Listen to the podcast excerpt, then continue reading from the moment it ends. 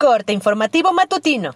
Esto es Mi Morelia Radio, el resumen preciso de los acontecimientos más relevantes con información del portal de noticias más grande de la región. Mi Morelia Radio. Bienvenidos. Este 4 de septiembre del 2020, estas son las noticias. Antonio Godoy González Vélez, secretario de Movilidad y Espacio Público Municipal, anunció que ya entregaron la información respectiva a las instancias del gobierno municipal que intervendrán en la realización de los primeros cuatro cruces seguros que se construirán en esta capital. Esto luego de una reunión con las autoridades de la Secretaría de Comunicaciones y Transportes y la concesionaria ferroviaria Kansas City. Ya están, ya están marcadas, eh, pero justamente como están en revisión, eh, pues prácticamente son las mejoras en el sobre el derecho de vía federal, las, mejoras de, pues, con concreto, señalética, reductores de velocidad, las plumas y los controladores, esto pues para ayudar a que a que haya una un mejor este eh, control de que eh, una vez que viene el tren pues se, garantice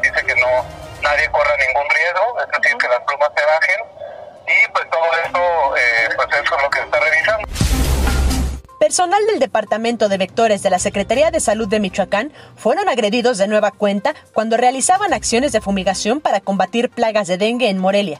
Debido a esto, el gobernador del estado, Silvano Aureles Conejo, determinó suspender nebulizaciones hasta que exista coordinación y corresponsabilidad con el municipio. Ante la cancelación de las fiestas patrias por la pandemia de coronavirus en la capital michoacana, en esta ocasión no se darán tolerancia o permisos para que se instalen comerciantes en el centro histórico como anteriormente se hacía, con el objetivo de evitar aglomeraciones, indicó el encargado del área técnico-operativa de la Dirección de Mercados del Ayuntamiento de Morelia, José Guadalupe Pérez Gutiérrez.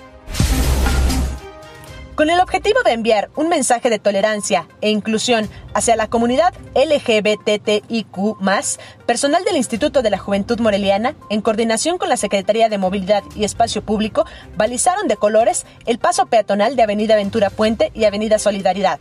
El objetivo es lograr cero tolerancia y cero discriminación en el municipio y en Michoacán, expuso la directora del IJUM, Denise Chantal Paulín. Tenemos toda la, que es la Ventura Puente, que son aproximadamente 10, pero los vamos a hacer con diferentes temáticas, con el tema de mujeres, con el tema de inclusión para la discapacidad, el tema de niñez y cada uno pues va a tener su distintivo, por supuesto, y hacerle ver a la ciudadanía que es un sector importante. Informo desde Morelia, Michoacán, Cintia Arroyo. Esto fue Mi Morelia Radio. Te invitamos a que estés siempre bien informado. www.mimorelia.com Mi Morelia Radio. Hasta la próxima.